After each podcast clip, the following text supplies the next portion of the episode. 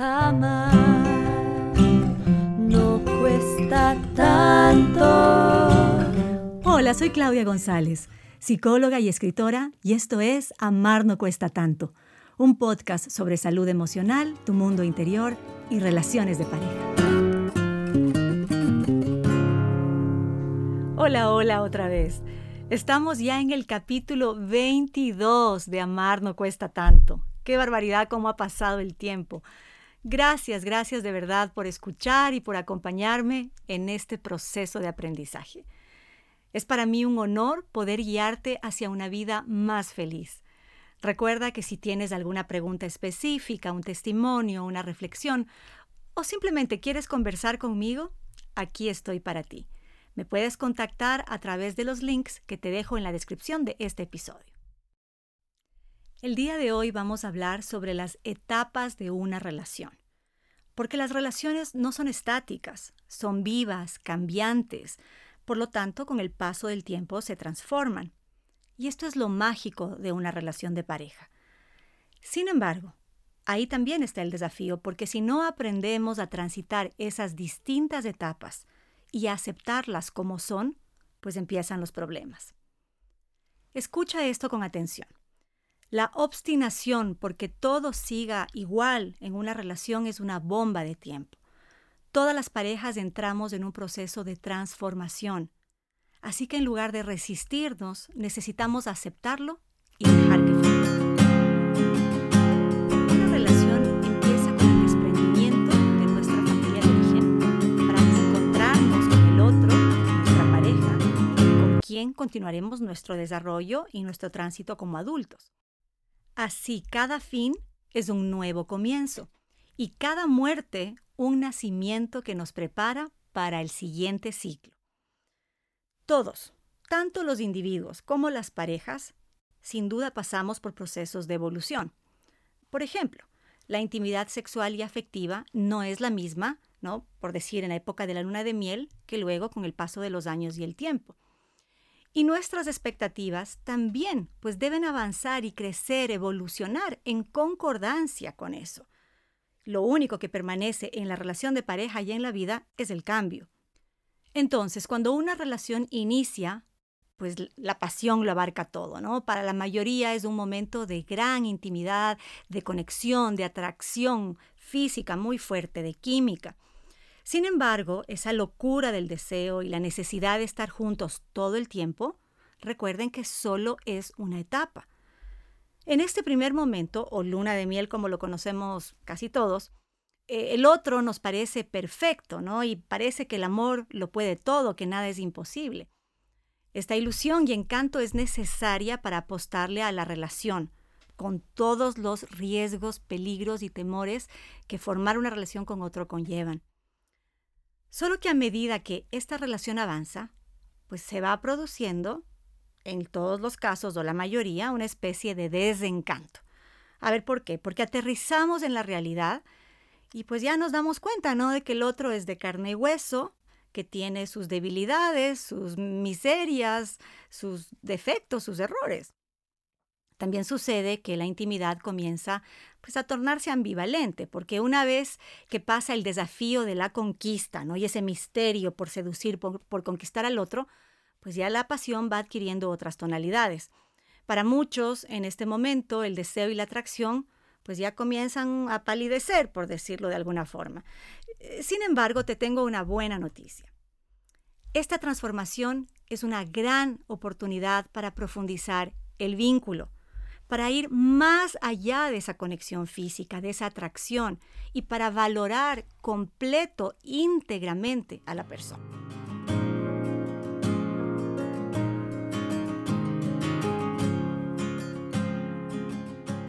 Cuando hay hijos, este cambio se agudiza, porque ese rol de padres se pone por delante y claro, se convierte en algo más grande que el rol de la pareja.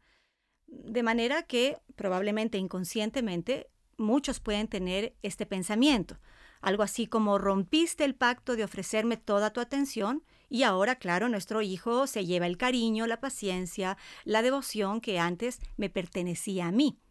Y como tú lo resientes, yo percibo tu distancia y yo me resiento también. Como les digo, esto es inconsciente, no es que conscientemente cada uno va a sentir o pensar eso, pero inconscientemente se van llegando, llenando de este resentimiento rencor y se va marcando el distanciamiento sin darse cuenta.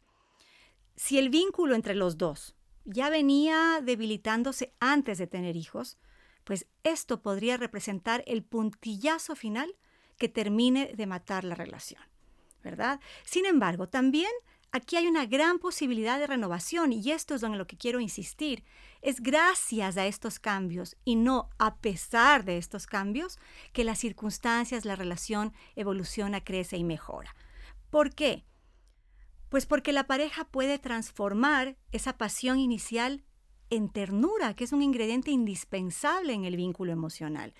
Y el deseo se puede transformar en admiración, en admiración hacia el otro por su capacidad de entrega, hacia la familia, hacia el hogar. Y bueno, si se produce este cambio, la intimidad, al contrario, se fortalece, es más profunda, más verdadera, no en la superficie de la atracción. Ahora, si en cambio se aferra la pareja al pasado, ¿no es cierto? A la relación que compartían antes, a cuando éramos novios, porque cuando, cuando éramos novios tú eras así o tú eras asado, y se quedan en ese pasado, pues la conexión se debilita, porque va surgiendo la decepción, el rencor, el resentimiento, la decepción también. Si no abrazas estas transiciones, entonces vienen las peleas y las crisis y ojo, porque si estas crisis y estas discusiones no se sanan y se superan de forma saludable, pueden conducir a una separación. Este tema de los hijos en la relación, pues en realidad es muy importante y tiene muchos matices. Y por eso el próximo episodio de nuestro podcast, pues lo voy a dedicar a ese tema. Bueno, Transitando en estas etapas de la relación, la siguiente amenaza llega alrededor, alrededor digo aproximadamente de los 40 años, más puede ser un poco antes, un poco después, y es la famosa crisis de la mediana edad, de la que seguro tú has escuchado. A ver, ¿qué sucede aquí? Que generalmente la rutina y la estabilidad que han costado esfuerzo construir, pues al mismo tiempo se pueden transformar en monotonía y en aburrimiento. Te cuento un ejemplo. Un consultante una vez me decía, ya tenía como 19 años de casado, de matrimonio, y así sostenía enfáticamente que el matrimonio es la tumba del amor. ¿no? Yo personalmente discrepo, porque creo que es importante tener certezas en la vida en cuanto a la relación de pareja. Es decir, si, formamos una convivencia o firmamos un contrato, es para dentro de la incertidumbre de la vida, pues tener ciertas certezas, poder proyectarnos a futuro, poder construir tranquilidad, bajar los niveles de ansiedad y creo que eso es fundamental para nuestra salud mental. Y, por supuesto, si aceptamos esa transformación del amor, pues vamos disfrutando de las riquezas que cada etapa, a cada edad y en cada distinta situación la relación nos ofrece. Aquí la trampa está en confundir amor con atracción o compasión o simplemente mirarlo hacia lo sexual. Porque sí, es verdad, esa intensidad probablemente se pierda y nadie le quita que más adelante en el futuro se recupere, se reavive con la madurez, cuando ya tengan más tiempo para compartir juntos, cuando los hijos ya estén grandes. En fin, siempre se puede ir renovando y creo que necesitamos dejarnos sorprender de esas novedades, de esa transformación, en lugar de querer simplemente regresar a lo que un día hubo.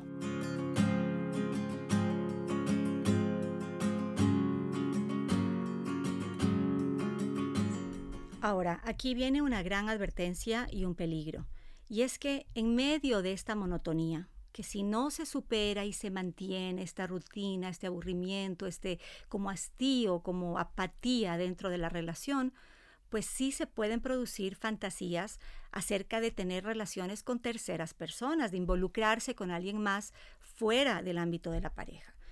¿Cómo así?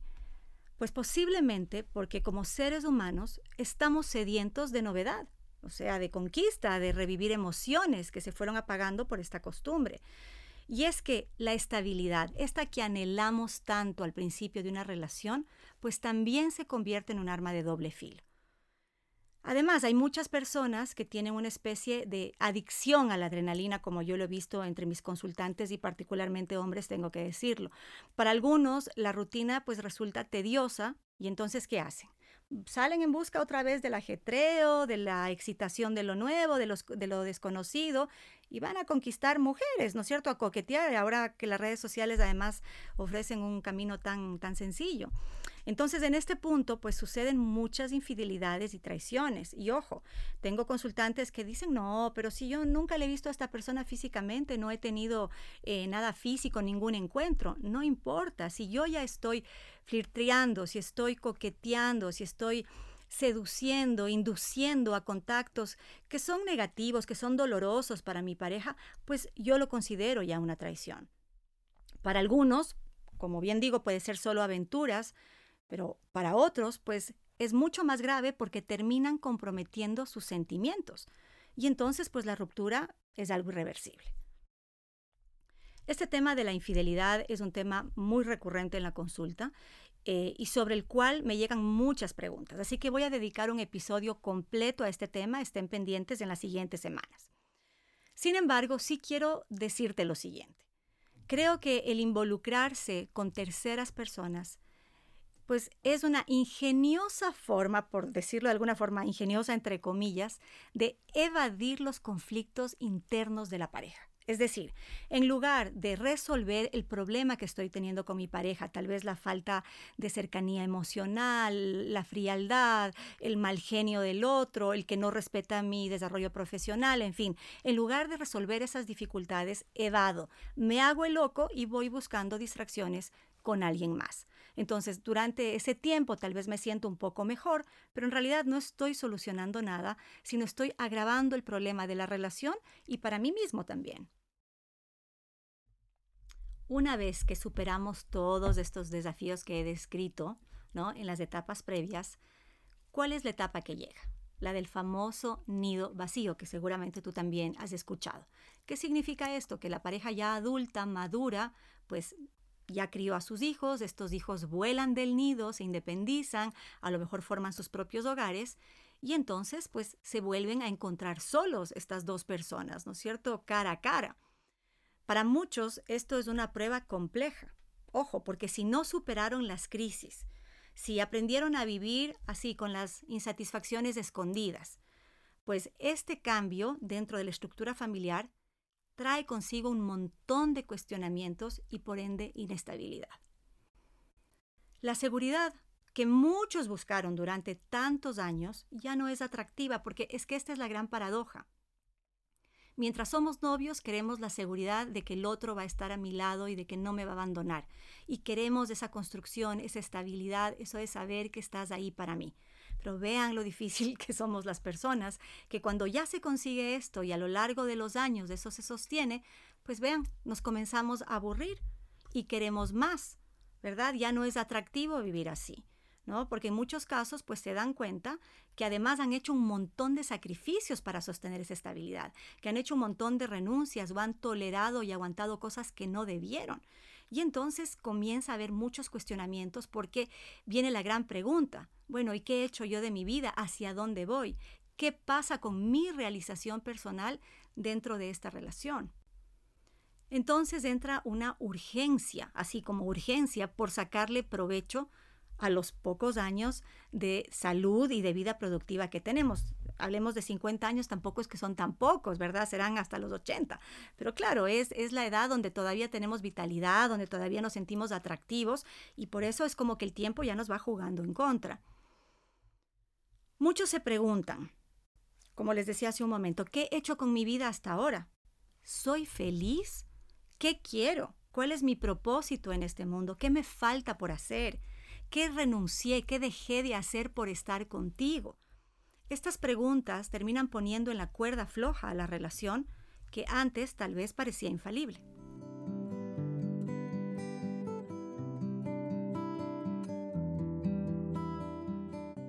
Te cuento la historia de Leonor, una consultante que por supuesto tiene su nombre protegido por confidencialidad.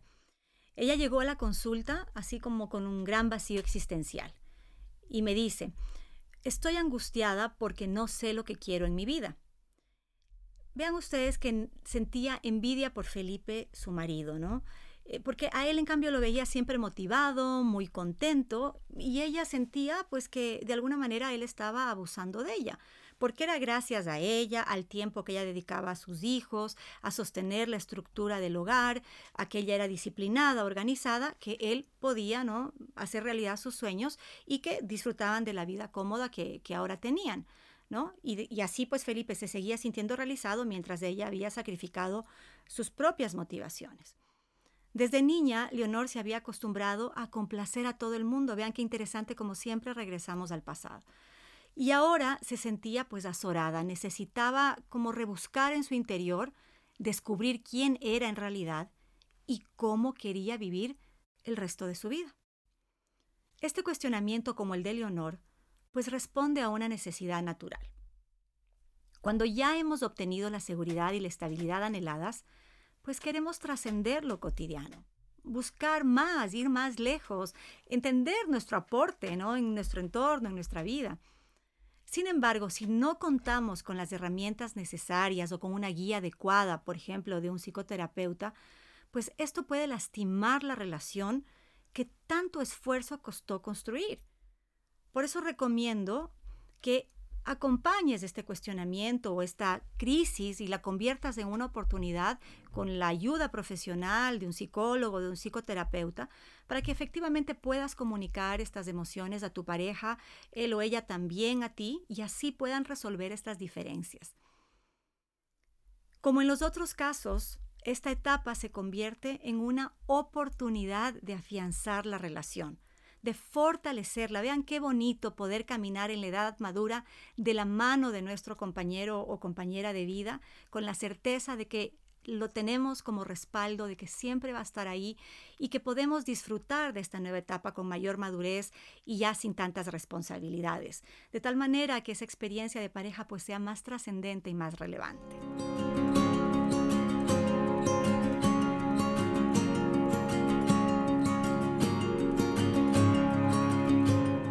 Y bueno, sin ser trágica, ¿no es cierto? Pero esto nos va preparando para el desenlace inevitable, el de todos. Esa gran paradoja de que nos unimos para al final de nuestros días separarnos. Mientras vamos envejeciendo, pues nos acercamos más y más al momento del adiós.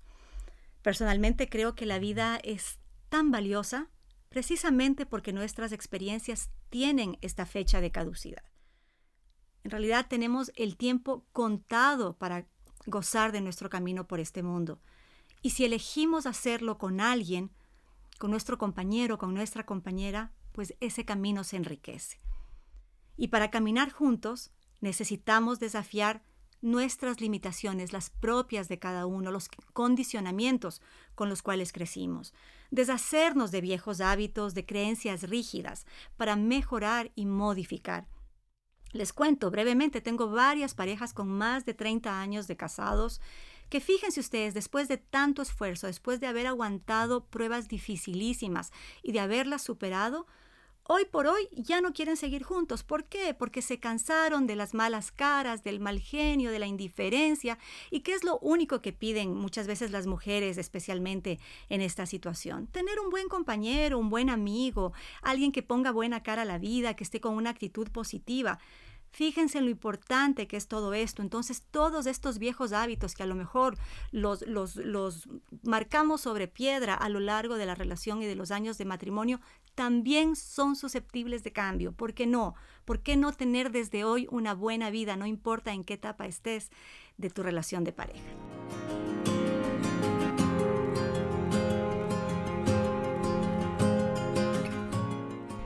La realidad es que si no estás dispuesto a rendirte ante los cambios que demanda la vida de pareja, pues no vas a poder acceder a la cercanía física y emocional que tanto anhelas.